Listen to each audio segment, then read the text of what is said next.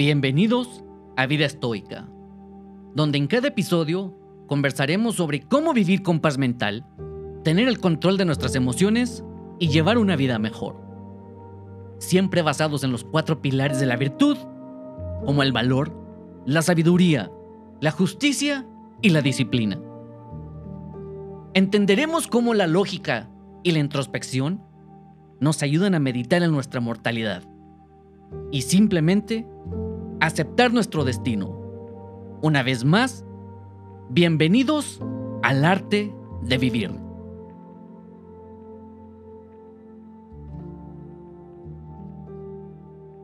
Zenón de sitio. En este episodio estaremos hablando de la vida de Zenón de sitio. Él fue quien fundó la escuela que enseñaría lo que hoy conocemos como la filosofía estoica. Zenón de Sitio fue el fundador de la escuela estoica de filosofía. Esta filosofía que enseñaba que logos o lo que podemos llamar la razón universal era el bien supremo de la vida. Que vivir de acuerdo con esta razón es el propósito de la vida humana.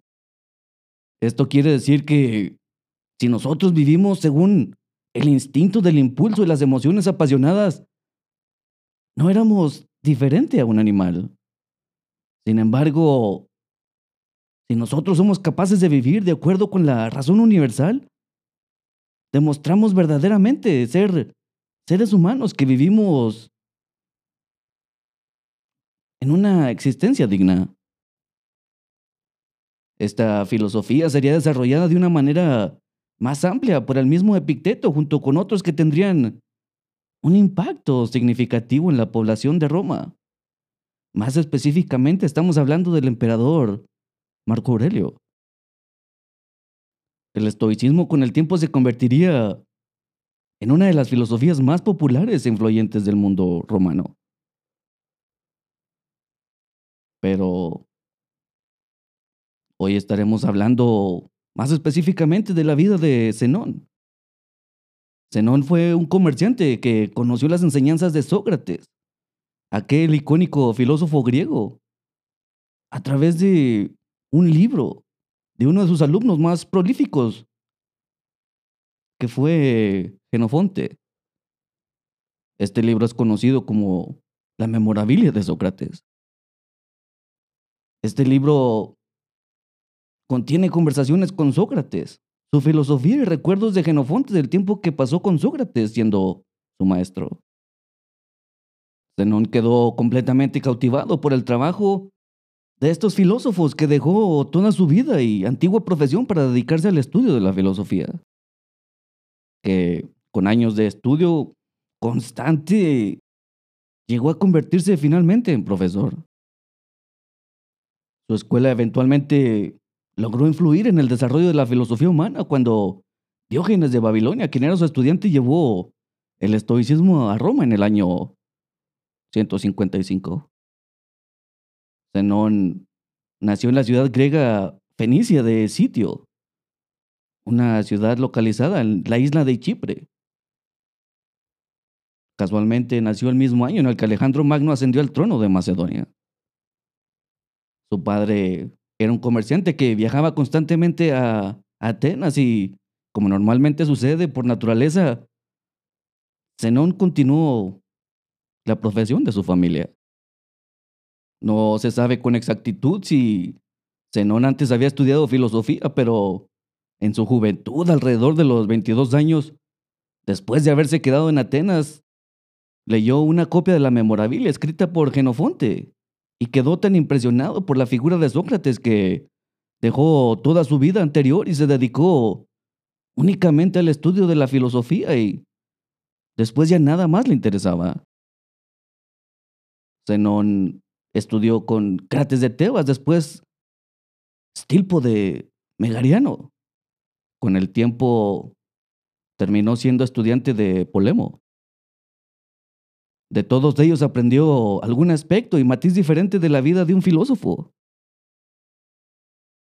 Por ejemplo, de Estirpo aprendió que el mayor defecto de la vida es decir que sí, demasiado rápido a cualquier petición y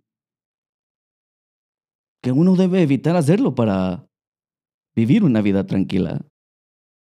Esto es algo que preside a la afirmación de Sartre, que decir no es una afirmación de la identidad personal de nosotros mismos, mientras que aceptar la solicitud de otros disminuye la personalidad individual. Cada vez que le decimos que sí algo que no queremos hacer, nos robamos la oportunidad de querer hacer algo que de verdad nos interesa o es verdaderamente importante para nosotros. Después de muchos años de estudio, Zenón estableció su propia escuela y comenzó a enseñar en los Stoa o porches de la arcada de la plaza del mercado en Atenas. Es por eso que su escuela tomó el nombre del lugar del aprendizaje, estoicos. A través de la historia se sostiene que Zenón dijo más de una vez, mi viaje más próspero fue cuando naufragué. Y con esto quería decir que antes de su llegada a Atenas, su vida no tenía sentido. La disciplina de la filosofía le dio a Zenón un enfoque que parece haberle faltado como comerciante y se dedicó a estudiar. Y a lo que es más importante, a vivir los valores que absorbió de sus maestros y los libros que leyó. A través de la historia, eruditos se han mantenido firmes en que Zenón argumentó que la virtud, no el placer, era el único bien y que la ley natural, no el desvío aleatorio de los átomos, era el principio clave del universo. Fue elogiado por los atenienses por su templanza, su consistencia en vivir lo que enseñaba y su buen efecto en la juventud de la ciudad. Zenón nunca parece haber sido de los que se mordía la lengua cuando veía lo que percibía como una tontería en los jóvenes que lo rodeaban. Y muchos de sus comentarios eran similares en tono a las declaraciones que había hecho Diógenes de Sinope. A diferencia de este filósofo fundador de la escuela cínica, que también se le conocía como el Sócrates loco de la Agora, vivió una vida de respetabilidad tradicional, mientras se negaba a comprometer sus principios por lo que la sociedad valoraba.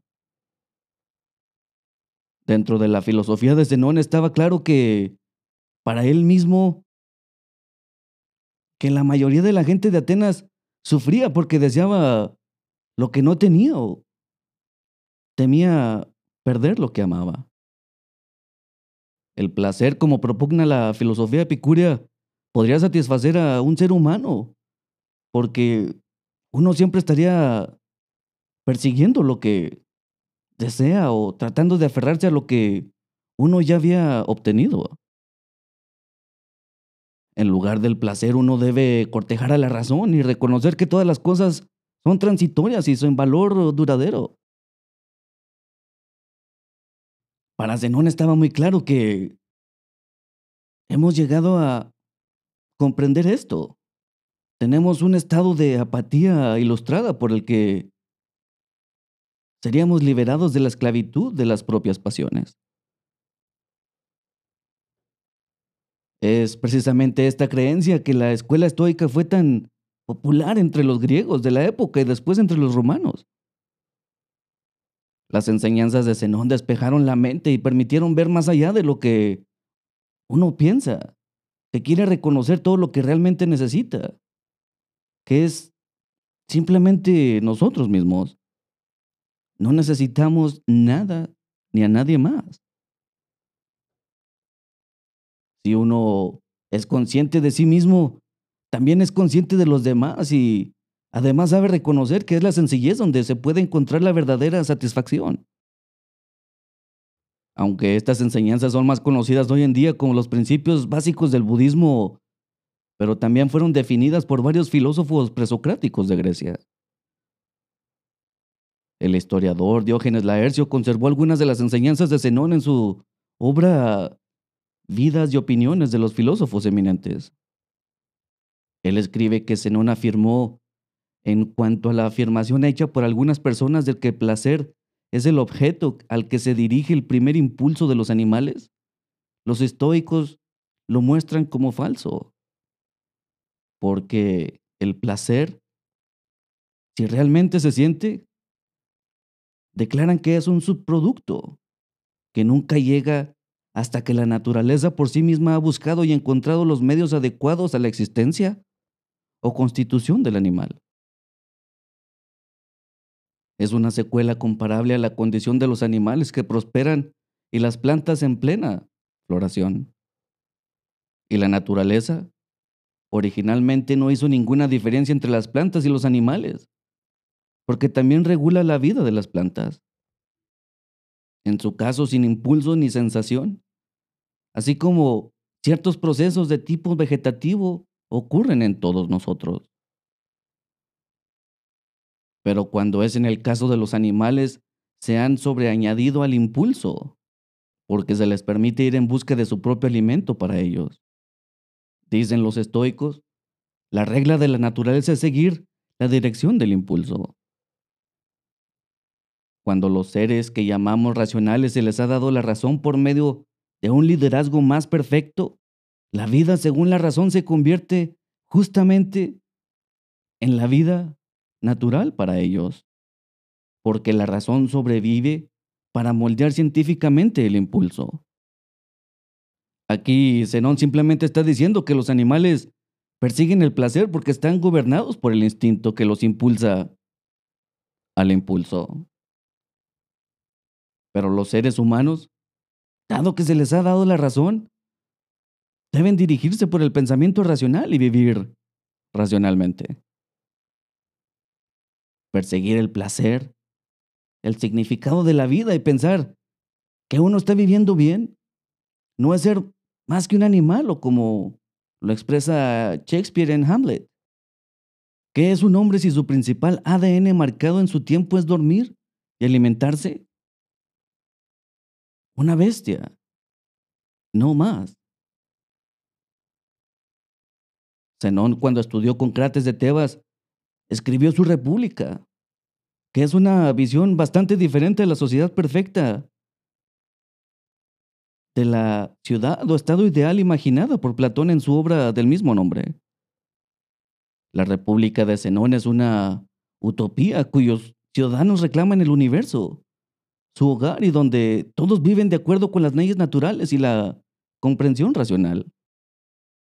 Mujeres y hombres eran completamente iguales en los ojos de la sociedad y no de injusticia porque todas las acciones procedían de la razón. No había leyes necesarias porque no había delito y como las necesidades de todos eran atenidas de la misma manera que de los animales en la naturaleza, no había codicia ni odio de ningún tipo. En esta república, el amor gobernaba todas las cosas y todos los que vivían en esta cosmópolis entendieron que tenían lo que necesitaban y querían nada más. Se cree que esta visión inspiró en gran medida en la vida de Crates y su esposa Hiparcha, que vivió en igualdad de condiciones con él vestía ropa de hombre y enseñaba filosofía a los hombres. Crates y Parcha en sus vidas de acuerdo con la sencillez de la razón y la visión de Zenón en su república refleja esta visión. Sobre el trabajo de Zenón, Plutarco escribió, Cierto es en efecto que la tan admirada república de Zenón, primer autor de la secta estoica, apunta únicamente a esto, que ni en las ciudades ni en los pueblos vivíamos bajo leyes distintas unas de otras, sino que miremos a todas las personas ser en general nuestros conciudadanos, observando una misma manera de vivir y un mismo orden, como un rebaño paseando juntos, con el derecho de un mismo pasto común. En esto Zenón escribió imaginándose como un sueño. cierto esquema de orden civil y la imagen de una comunidad filosófica. Como conclusión debemos resaltar que Zenón vivió y enseñó en Atenas desde el momento en que llegó ahí después de su naufragio hasta su muerte. Murió de un aparente suicidio después de tropezar al salir de la escuela y romper un dedo de su pie. Tumbado en el suelo, citó una línea del Niobe de Timoteo diciendo, Vengo por mi propia voluntad. ¿Por qué me llamas así? Y luego, interpretando el accidente como una señal que debería partir, se estranguló. Si bien esto puede parecer un final extraño para la vida de un hombre que predicaba la primicia de la razón, a él no le había parecido así. Cuando termina algún periodo feliz de la vida es irracional aferrarse al pasado y desear que regrese. Nada puede hacer que ese tiempo regrese y añorar un pasado imposible solo nos roba el presente. Zenón era un anciano cuando se dice que se rompió el dedo del pie. Y al darse cuenta de que había vivido una vida buena y significativa en Atenas, muy probablemente es que simplemente ha llegado a la conclusión de que era hora de irse a algo nuevo, a algún otro lugar.